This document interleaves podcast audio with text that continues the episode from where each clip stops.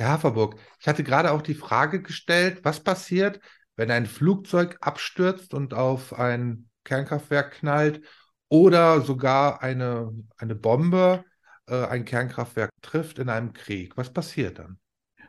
Also fangen wir mit dem Flugzeug an. So ein Flugzeug ist ja ein relativ weiches Geschoss.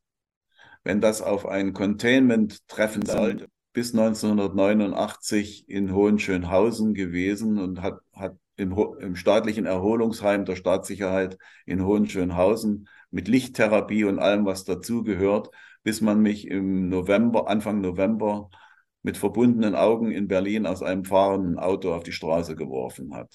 Mein und, Gott. Ja, und dann habe ich nochmal. Liebe Zuschauer, einen schönen guten Tag und ganz herzlich willkommen zu einem neuen Video-Interview. Ich freue mich sehr über meinen heutigen Gast. Mein heutiger Gast ist ein absoluter Fachmann im Bereich der Kernenergie. Er ist Kernenergetiker und er war Schichtleiter im Kernkraftwerk Greifswald 1978, 79 während der Schneekatastrophe in der DDR. Ganz herzlich willkommen, Manfred Haferburg. Einen wunderschönen guten Abend. Ich freue mich, dass ich bei Ihnen sein darf. Herr Haferburg, ganz aktuell gerade hat die Bundesnetzagentur bekannt gegeben, dass trotz Kohle- und äh, Kernkraftausstieg die Energieversorgung in Deutschland gesichert ist. Wie ist Ihre Meinung dazu? Ja, die Bundesnetzagentur hat dem Kabinett ihren Bericht vorgelegt zur Energieversorgung im Jahr 2030-31. Das ist ein Prognosebericht und dort wurde also konstatiert, dass die Energieversorgung gewährleistet ist, sowohl beim Kernenergieausstieg als auch beim kompletten Kohleausstieg, als auch also bei dem vorgezogenen Kohleausstieg. Das äh, stand in allen Fachmedien und auch in der allgemeinen Presse. Und ich glaube, da wird sowohl das Kabinett als auch die Öffentlichkeit hübsch an der Nase herumgeführt, weil äh, sozusagen nicht berichtet wird, worauf dieser Bericht eigentlich fußt. Das ist typische grüne Illusionswirtschaft, wo äh, die, dieser, diese Sicherheit, die hier vorgegaukelt wird für das Jahr 2030, ruht auf drei tönernen Füßen. Das erste ist, äh, dass sozusagen die Ausbauziele der Bundesregierung, die sie sich selbst vorgenommen haben bis zum Jahr 2030, erreichbar sind. Das würde bedeuten, dass ab heute oder ab gestern eigentlich, wenn Sie so wollen, schon äh, täglich fünf Windräder äh, ans Netz gehen müssten, dass 12.000 Betonmischer durch die Lande dieseln müssten täglich, um die Fundamente zu gießen. Also das sind das ist eine Ver, Ver, Verdrei- bis Vierfachung des heutigen Ausbautempos. Völlig absurd. Das kann nicht funktionieren. Das schaffen, schaffen sie nicht. Da haben sie weder das Material noch die Fachkräfte dazu. Das ist die erste Säule. Und ohne diese Säule bricht ihnen dieses, diese Sicherheit weg. Die zweite Säule ist der Import, die, äh, die Sie angeben. Eine Steigerung des äh, Importes steht in dem Bericht. Deutschland wird zum Nettoimporteur. Das wiederum bedeutet eine völlige Abhängigkeit von, vom Ausland, äh, wenn kein Wind weht und keine Sonne scheint. Und äh, die dritte Säule, die dort äh, angegeben wird, ist der Bau von Gaskraftwerken, der sozusagen bis zum Jahr 2030 sollen, äh, ich glaube, 60 neue 300 Megawatt Gaskraftwerke laufen, die noch nicht mal konstruiert sind heutzutage. Die äh, Gaskraftwerke sollen nämlich H2-ready sein und äh, sie müssten, diese Turbinen müssten noch konstruiert und gefertigt werden. Das heißt, die Projekte sind noch nicht mal in der Projektphase. Wie lange dauert es denn überhaupt, so ein, so ein Gaskraftwerk zu bauen? Na, von der Projektphase bis zur Inbetriebssetzung, wenn man sich beeilt und die Behörden mitspielen, für, äh, tippe ich so auf fünf Jahre. Drunter ist, glaube ich, nichts zu machen. Mhm. Nun fußt der Atomausstieg ja auf der Entscheidung von Frau Merkel nach der Tsunami-Katastrophe, wann war sie? 2011, meine ich, ähm, in Japan. 2011. Genau. Und ähm, ja, man hat damals völlig panisch reagiert und äh, hat den Atomausstieg beschlossen. Ist das denn aus heutiger Sicht überhaupt gerechtfertigt? Das war schon aus damaliger Sicht nicht gerechtfertigt. Ich glaube nicht, dass Frau Merkel mit einem Tsunami in der norddeutschen Tiefebene rechnen musste. Äh, ich glaube, dass Frau Merkel damals rein Machtkalkül äh, hat gelten lassen. Sie wollte, dass äh, die Wahl in Baden-Württemberg nicht schlecht für die CDU, CSU ausgeht und hat sozusagen populistisch darauf gesetzt, dass ein Atomausstieg ihr Stimmen bringen würde, wenn sie so, so entschlussstark ist. Nun äh, war zu dieser Zeit sicherlich auch durch die Medien geschürt äh, die Panik in Deutschland so groß, dass äh, sie davon ausgehen konnte, dass das funktioniert. Es hat nicht funktioniert am Ende. Kretschmann ist seither äh, der grüne Ministerpräsident von Baden-Württemberg. Äh, dieser Atomausstieg war, glaube ich, äh, einer der ganz großen Fehler, vergleichbar mit dem Öffnen der Grenzen 2015 und mit der Euro-Rettung äh, in, in den Beginner, in, den, in diesen Jahren auch, der dazu geführt hat, dass Deutschland äh, jetzt äh, auf dem Wege zu einem europäischen Venezuela ist. Nun gilt ja die Kernkraft im Allgemeinen in der Öffentlichkeit als gefährlich. Wie gefährlich ist denn ein Kernkraftwerk heutzutage? Na, wenn Sie, äh, Sie müssen mal schauen, wir haben, äh, fangen wir mal bei Deutschland an. Wir haben in Deutschland äh, im Jahr 2011, als die äh, Abschalteorgie begann, hatten wir 17 Kernreaktoren, die im Durchschnitt äh, ein, ein Lebensdauer von 30 Jahren hinter sich hatten. Und das kann man leicht ausrechnen. Wir, mit, wir rechnen also mit 500 Reaktorjahren in Deutschland. Rund. Und in diesen 500 Reaktorjahren gab es nicht einen einzigen äh, signifikanten Unfall in Deutschland. Und es ist nicht ein einziger Mensch äh, durch radioaktive Strahlung in einem Kernkraftwerk zu Schaden gekommen. Also von Deutschland her ist, äh, ist sozusagen die Kernenergie und auch weltweit die sicherste aller Energieerzeugungen. Es gibt ja keine Energieerzeugung, die nicht die nicht auch ihre negativen Seiten hat. Jede Art der Energieerzeugung, auch die sogenannten Erneuerbaren, haben natürlich Risiken und Nebenwirkungen, äh, sonst würden sie nicht, sonst würde es sie nicht geben, sie würden nicht funktionieren. Und die Kern, sagen, sagen wir mal so, bei der Kohle weltweit, die Statistik sagt, kommen ungefähr pro Terawattstunde 30 Menschen ums Leben. Bei, dem, äh, äh, bei Öl und Gas sind es dann noch 20 oder 15.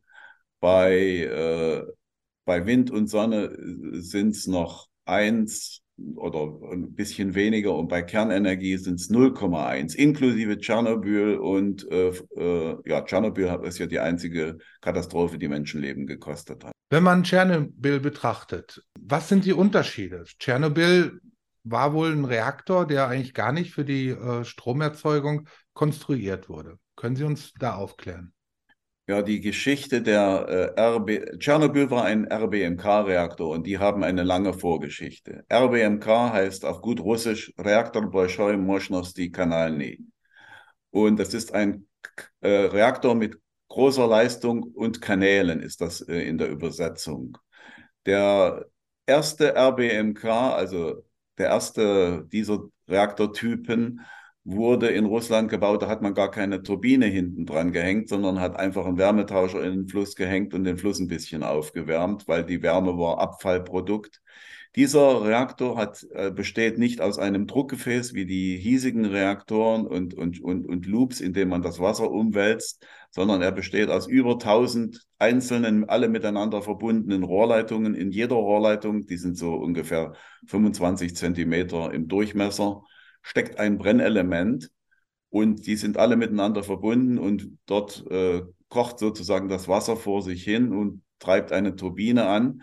Und wenn im Laufe des Betriebsprozesses in, der, in dem Brennelement die Plutoniumanreicherung am höchsten ist, dann kann man das absperren, dieses einzelne Rohr, kann das, dann fährt man eine Maschine drüber, kann das oben aufmachen und kann dieses Brennelement rausziehen und an die Plutonium-Extrakteure äh, übergeben, damit die Bombenplutonium draus gewinnen können.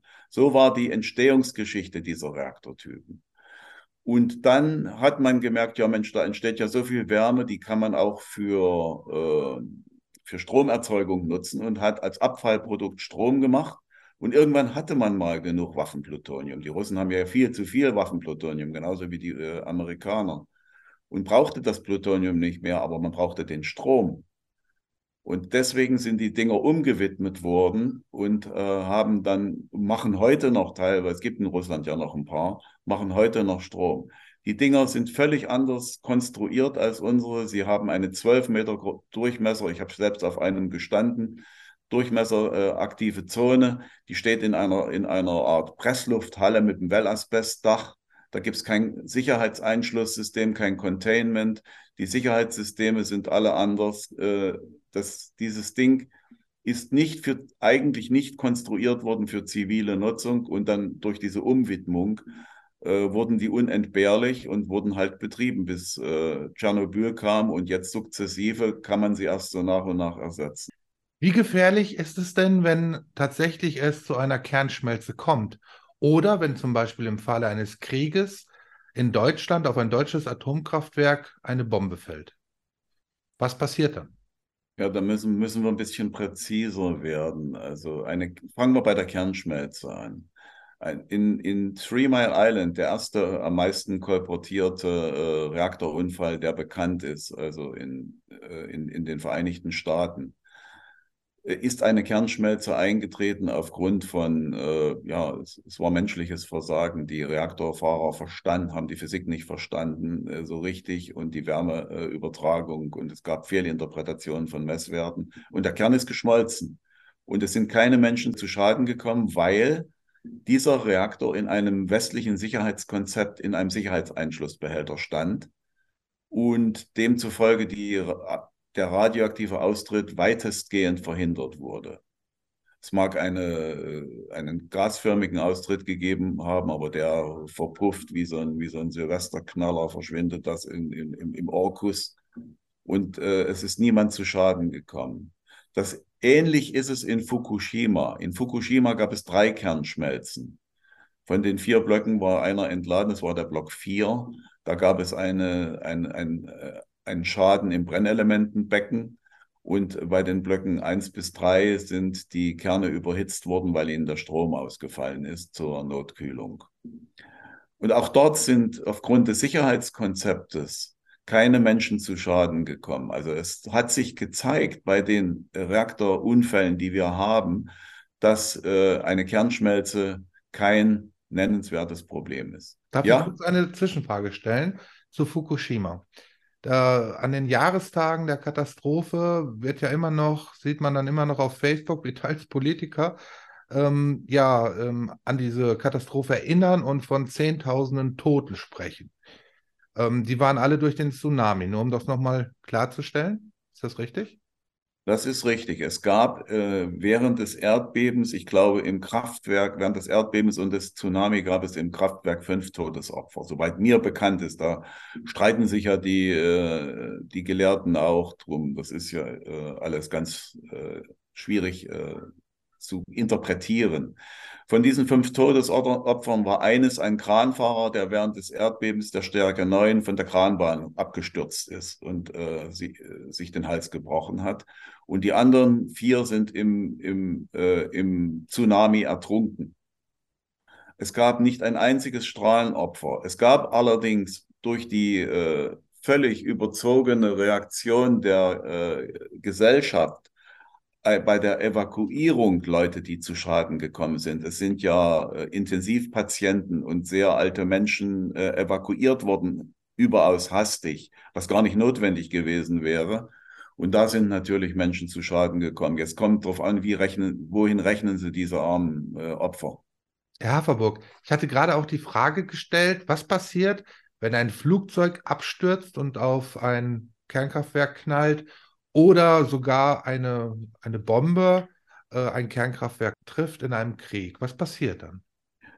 Also fangen wir mit dem Flugzeug an. So ein Flugzeug ist ja ein relativ weiches Geschoss.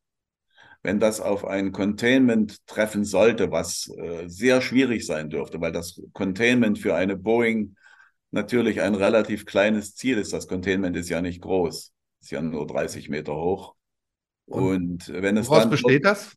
Das besteht aus einer anderthalb Meter dicken Stahlbetonhülle die, das ist ein Bunker, wenn Sie so wollen, ein hemisphärischer Bunker. Äh, sozusagen, diese hat ja so eine Kugel oben drauf, so eine Kugelkalotte. Das, das, haben Sie bestimmt schon mal auf dem Bild gesehen, wie so ein Kernkraftwerk aussieht. Und stellen Sie sich vor, da schießt man nur mit diesem, mit diesem Aluminium-Ding da, was hohl ist. Äh, das knallt da drauf. Da, da gibt es in dem Containment noch nicht mal einen Riss. Da gibt es gar nichts. Außer dass das Benzin ausläuft aus den Tanks und Feuer fängt. Es gäbe also außerhalb des Containments einen Großbrand, getriggert durch das Benzin. Und das kommt darauf an, wie viel Benzin jetzt in den Tanks des Flugzeugs war, welche Auswirkungen der hat. Aber mit einem Flugzeug können, können Sie äh, so ein Kernkraftwerk so ohne weiteres nicht beschädigen. Der, die, das Flugzeug kann das Containment nicht durchdringen. Die Containments sind ausgelegt für, das Ab, für den Absturz eines Starfighters mit, mit, äh, mit, mit Schallgeschwindigkeit, mit laufender Maschine. Und da, auch das kommt nicht durch. Wir haben jetzt in der Ukraine gesehen, dass natürlich Kernkraftwerke wie jede andere Industrieanlage gefährdet sind durch Kriegshandlungen. Deswegen ist es, äh, habe ich, als es anfing mit der Ukraine, äh, gefordert, lautstark sogar, dass man die Kern Kernkraftwerke in der Ukraine, die im Kriegsgebiet liegen, sofort herunterfährt und, und runterkühlt, weil schon praktisch nach drei Tagen die Gefahr einer Kernschmelze, wenn, wenn die abgekühlt sind, äh, kaum noch besteht. Da muss man nur noch ein bisschen Strom haben und dann kann nichts mehr passieren. Wenn Sie so ein Kernkraftwerk, so ein Containment knacken wollen, dann reicht auch eine einfache Bombe nicht. Dann müssen Sie schon eine bunkerbrechende Rakete drauf schießen. Die muss nämlich erstmal diese anderthalb Meter Stahlbeton durchbrechen. Dann kommt mal so ein Meter nichts. Da ist also Unterdruck.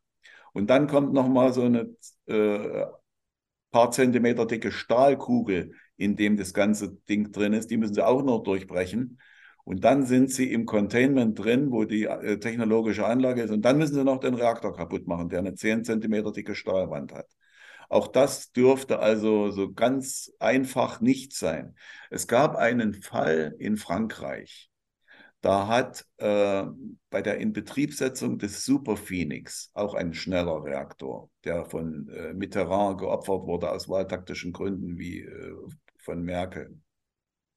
Ein Schweizer äh, Greenpeace-Fan, Greenpeace-Mensch, äh, ich glaube, drei oder vier solche Bazookas, solche schultergestützten Raketen auf das Containment gefeuert. Das ist eine Geschichte, die ist nicht so sehr bekannt. Die haben nicht mal einen Kratzer gemacht. Nun hört man immer wieder, dass die deutschen Kernkraftwerke, die ja jetzt äh, im April abgeschaltet werden, die sichersten der Welt sind. Ist das tatsächlich richtig? Also ich habe für, ich habe für eine Weltorganisation der Kernkraftwerksbetreiber hier in Paris sitzt, haben wir eine, eine Dienststelle gehabt, habe ich 16 Jahre gearbeitet und habe 100, 120 Kernkraftwerke besucht, weltweit, überall.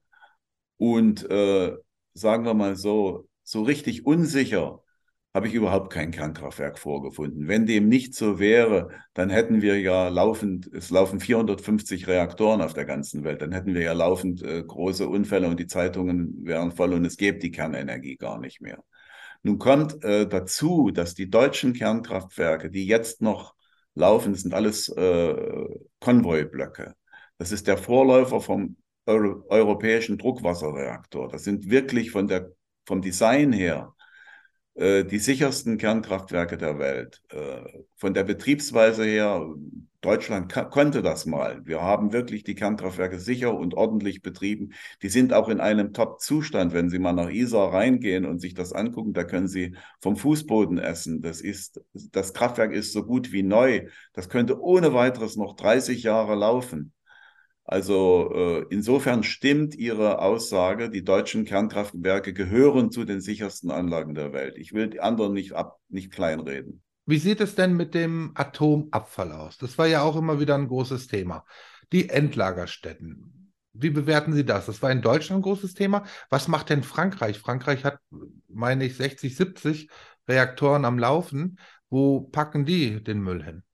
Wir haben in Frankreich 56 Reaktoren am Laufen und äh, sechs in der Pipeline äh, in Vorbereitung. Da wird in zwei, drei Jahren wird, wird der Beton gegossen und gebuddelt. ein äh, Reaktor ist in der Inbetriebssetzung Flamanville, da hat sich, das ist ein europäischer Druckwasserreaktor, da hat sich der Bau verzögert. Die äh, Lösungen, die äh, dort sind, in Frankreich gibt es Le Hague, da wird wieder aufbereitet. Da werden die Brennelemente wieder aufbereitet und es ist ja noch über 90 Prozent des Brennstoffs drin. Das kann ja recycelt werden. In Deutschland hat man die Wiederaufbereitung verboten, damit ihnen das äh, Argument nicht abhanden kommt, äh, dass der Atommüll ein paar Millionen Jahre strahlt. Auch das ist Unfug.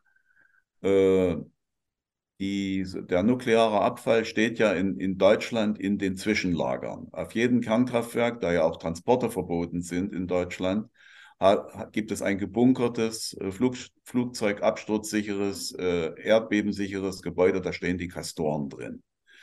Äh, und man sucht für die nächsten 50 Jahre nach einem, End, nach einem Endlager in Deutschland, ob, obwohl man gar keins finden will, weil das wäre ja äh, das Abhandenkommen des, des, des Lieblingsarguments aller Grünen gegen die Kernenergie.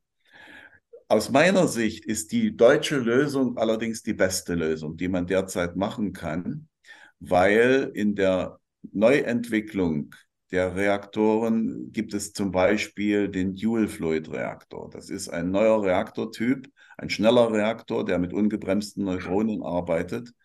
Der könnte den ungenutzten Brennstoff, der noch in den Kastoren äh, vorhanden ist, also über 90 Prozent der Energie steckt ja da noch drin, könnte denn nutzen und könnte sozusagen für die nächsten 350 Jahre Deutschland mit Strom versorgen, wenn diese Reaktortypen in Deutschland laufen würden mit Atommüll.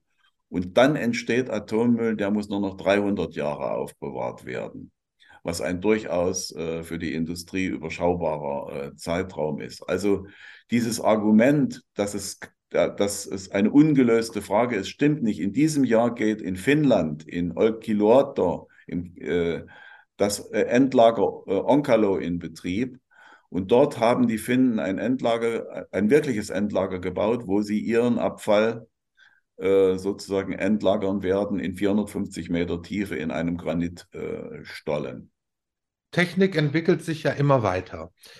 Wie sieht das bei der Kernkraft aus? Gibt es vielleicht ähm, irgendwelche Techniken, die entwickelt wurden, wo überhaupt kein Abfall mehr entsteht?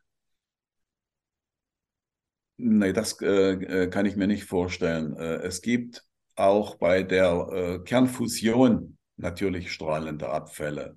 Wobei bei der Kernfusion müssen wir noch ein bisschen Geduld haben. Das dauert noch ein Weilchen, bis die nutzbar ist. Das ist also derzeit eine Technologie, auf die man nicht setzen kann, obwohl die Bundesrepublik da äh, unangemessene Hoffnungen hegt. Nach meinem Dafürhalten ist die Kernfusion äh, für die nächsten 30, 40, vielleicht sogar 50 Jahre äh, nicht industriereif. Sie müssen sich mal vorstellen, da müssen Sie ein Plasma, was 120 Millionen Grad Temperatur hat und zappelt, das, äh, es gibt keinen Werkstoff, in dem Sie das äh, äh, festhalten können. Sie müssen es in einem Magnetfeld festhalten und das Magnetfeld muss sozusagen so arbeiten, dass es auch das Zappeln des Plasmas äh, kompensiert und es einschließt. Das ist natürlich eine technische Herausforderung, die es in, wirklich in sich hat. Ich war in, in Katarasch und habe mir das angesehen. Ich bewundere die Ingenieure, die da mit, die da sozusagen für die nächste Generation von Ingenieuren die Vorbereitungen treffen, dass die vielleicht mal das schaffen, dieses Ding in, in Gang zu kriegen. Also da würde ich sagen, das ist eine Technik, die man unbedingt entwickeln muss, ja, aber äh, das wird noch dauern. Wir haben angefangen mit den Druck- und Siedewasseranlagen. Die sind ja äh, moder äh, wassermoderierte äh, Reaktoren. Es gibt die gasgekühlten, äh, äh, graphitmoderierten äh, Reaktoren. Das sind alles langsame Reaktoren, die also mit den verzögerten Neutronen arbeiten. Und es gibt weltweit derzeit zwei Kernkraftwerke nur, die eine fortschrittlichere Technologie haben. Die stehen in Russland, im Bielojarsk der BN 600 und der BN 800, das sind äh, schnelle äh, Reaktoren, die natriumgekühlt sind. Das ist natürlich eine völlig neue Technologie. Die können zum Beispiel, und das machen die auch, den Brennstoff, den alten Brennstoff aus den, russischen Kernkraftwerken, den ver verbrennen die dort in den schnellen Reaktoren und, bereiten, und, und erbrüten damit wieder Brennstoff, der in den alten Reaktoren genutzt werden kann. Dadurch wird der Brennstoff, des, das Uran natürlich viel besser ausgenutzt, als wir das bisher können. Es ist allerdings eine Riesenherausforderung. Sie müssen sich vorstellen, dieser, diese ganzen Operationen, die Sie mit dem mit dem Reaktor machen müssen, die laufen im flüssigen Metall ab, in flüssigem Natrium. Und äh, da können Sie keinen Millimeter weit sehen, äh, nicht mal einen Zehntel Millimeter weit. Das ist ja undurchsichtig. Das heißt, es geht alles numerisch, äh, elektronisch gesteuert äh, mit, mit Automaten und Robotern vor sich. Aber es funktioniert. Seit Jahren äh, laufen diese Reaktoren. Ich war selbst dort und habe sie mir angesehen. Das ist eine Technologie, die äh, wirklich Weltspitze ist. Jetzt werden neue Reaktoren entwickelt in, den, in, in China, der Kugelhaufenreaktor, der eine deutsche Erfindung ist. Aber die Thoriumreaktoren und der Dual-Fluid-Reaktor, der von deutschen Ingenieuren erfunden wurde, ist jetzt nach Kanada ausgewandert und wird dort weiterentwickelt. Und das sind, äh, die, das sind die Zukunftstechnologien, die so in, schätze ich, in 10, 15 Jahren industriereif sein werden. Und dann haben wir Technologien weltweit, die sozusagen den Anschluss schafft an die bisherigen, äh, an die bisherigen Technologien der Siede- und Druckwasserreaktoren, die weltweit laufen. Und dann natürlich auch die Brennstoffvorräte viel besser ausnutzen. Dadurch wird es auch kein Brennstoffproblem mit dem Uran geben. Ja, woran liegt es denn dann, dass die Grünen so an diesem Atomausstieg festhalten? Ich meine, es würde doch jeder Bürger verstehen, wenn, wenn auch wenn sie die Unwahrheit sagen, aber wenn sie dann sagen, ja, ähm, der Atomausstieg ist aus Umweltgründen und aus Sicherheitsgründen nicht mehr nötig, weil sich die Kernkraftwerke so weiterentwickelt haben, dass eine Gefährdung der Bevölkerung sehr, sehr, sehr unwahrscheinlich ist. Warum machen die das? Es ist alles eine Frage der Zeit. Das wird noch kommen wenn ihnen die, die Energiewende noch krachender, als sie jetzt schon ihnen krachend um die Ohren fliegt, äh, noch krachender scheitert, dann werden die Grünen die Ersten sein, die äh, Kernkraftwerke fordern. Von der neuen Technologie, da haben sie eine gute Ausrede, die neuen Technologien sind inhärent sicher, da kann nichts mehr passieren und Abfall haben sie auch keine mehr. Da fallen diese ganzen Argumente weg. Derzeit ist, was ist ihnen denn geblieben, den Grünen als Gründungsmythos? Der Pazifismus ist flöten. Die Grünen sind derzeit die größten äh, Panzerrohrliebhaber äh, von, von dicken Rohren und dünnen Rohren. Wird da gefaselt. Der den Herr Hofreiter kenne ich nicht wieder. Der, äh, wenn der sich aus seine langen Haare einen Helm setzt und aus dem Panzer rausguckt, würde mich das nicht mehr wundern. Der ja jeden Tag neue Waffenlieferungen fordert. Also Pazifisten sind sie nicht mehr. Umweltschützer sind sie nicht mehr. Sie haben gerade die gesamten Umweltschutzgesetze aufgehoben diese Woche für den Neubau von Windrädern. Der Artenschutz ist ihnen durch die Lappen gegangen. Was bleibt ihnen denn noch als Klammer, was die Grünen zusammenhält? Das ist sozusagen die Kernenergiegegnerschaft. Es ist entstanden historisch, Sie erinnern sich sicher noch an das Wort Atomstaat. Als es losging, hat man sozusagen eine Dystopie erfunden, äh, Kernkraftwerke kann man nur in Diktaturen betreiben und das ist dann der Atomstaat und den, den müssen wir bekämpfen. Und außerdem Kernkraftwerke sind, sind mit Atombomben gleichzusetzen und produzieren Atom, das ist alles Unfug. Jetzt sind sie halt, äh, es ist aber das Letzte, was ihnen geblieben ist. Und es sind diejenigen, die bei den Grünen das Sagen haben, wie ein Trittin und wie sie alle heißen, die sozusagen natürlich in ihrer DNA, die Kernenergiegegnerschaft, äh, tragen. Und ich, die müssen erst wegsterben, damit sozusagen die neuen Grünen auch diese, äh, diese Mythos über Bord werfen können. Und dann werden die Grünen, in Frankreich sind wir schon so weit und in, in, in Finnland, die Grünen sind für Kernenergie hier und in Finnland auch. Äh, und das kommt in Deutschland auch nur ein paar Jahre später. So wie jetzt die Masken ein Jahr später gefallen sind, fallen dann auch die Kernenergiegegnerschaften. Ja, schöner Vergleich. Herr Haferburg, äh, Sie haben ein Buch geschrieben, und zwar einen Roman mit einem schönen Titel, nämlich Wohnhaft mit einem Bindestrich dazwischen. Worum geht es da in diesem Roman? Dieses Buch äh, erzählt eigentlich eine meine Geschichte. Ich bin ja in sehr, sehr jungen Jahren äh, in Greifswald äh, als Kernenergetiker äh, habe ich gearbeitet und dort äh, eine, eine technologische Blitzkarriere gemacht. Ich habe sehr schnell diese furchterregende diese furchterregenden Lizenzprüfungen geschafft und mich zum äh, Oberschichtleiter hochgearbeitet und war dann in der äh, außerhalb der normalen Arbeitszeit der Chef von vier Reaktoren und einem, der in Betriebssetzung war und dreien, die gebaut wurden mit einer Schicht von 125 Leuten, haben wir das Kernkraftwerk betrieben. Ja, und äh, dann äh, in einer solchen Position konnte man in der DDR eigentlich gar nicht sein, wenn man nicht in der sozialistischen Einheitspartei war. Aber ich war nicht in der sozialistischen Einheitspartei und ich hatte auch keine Lust reinzugehen. Und äh, dann hat man mich bearbeitet und da ich das nicht wollte, hat man mir, mich bedroht. Und die Hexenprobe war die Anwerbung zum Stasi-Spitzel.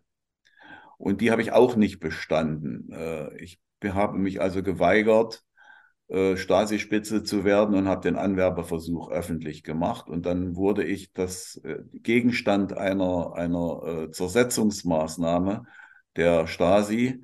Das heißt, innerhalb von wenigen Jahren hatte ich nichts mehr von einem Menschen, der eine Familie, ein Haus, einen Job, eine Qualifikation und einen Ruf hatte. Nach fünf Jahren Zersetzungsarbeit mit 30 Spitzeln, die mir an den Hacken hingen, unter, unter anderem auch meine besten Freunde oder mein bester Freund, äh, war ich praktisch, stand ich auf allen sch schwarzen Listen meiner Heimat und äh, es blieb mir gar nichts mehr anderes übrig, als zu versuchen, äh, den antifaschistischen Schutzwall zu überwinden, was ich dann auch gemacht habe. Und äh, folgerichtig bin ich dann auch erwischt worden. Das war, also ich, von, von 100 wurden ja 99 erwischt und zu denen gehörte ich und habe, ich habe das in, äh, in, der, in Tschechien versucht, über die Grenze zu kommen, weil ich dachte, die Tschechen bewachen ihre Grenze weniger gut.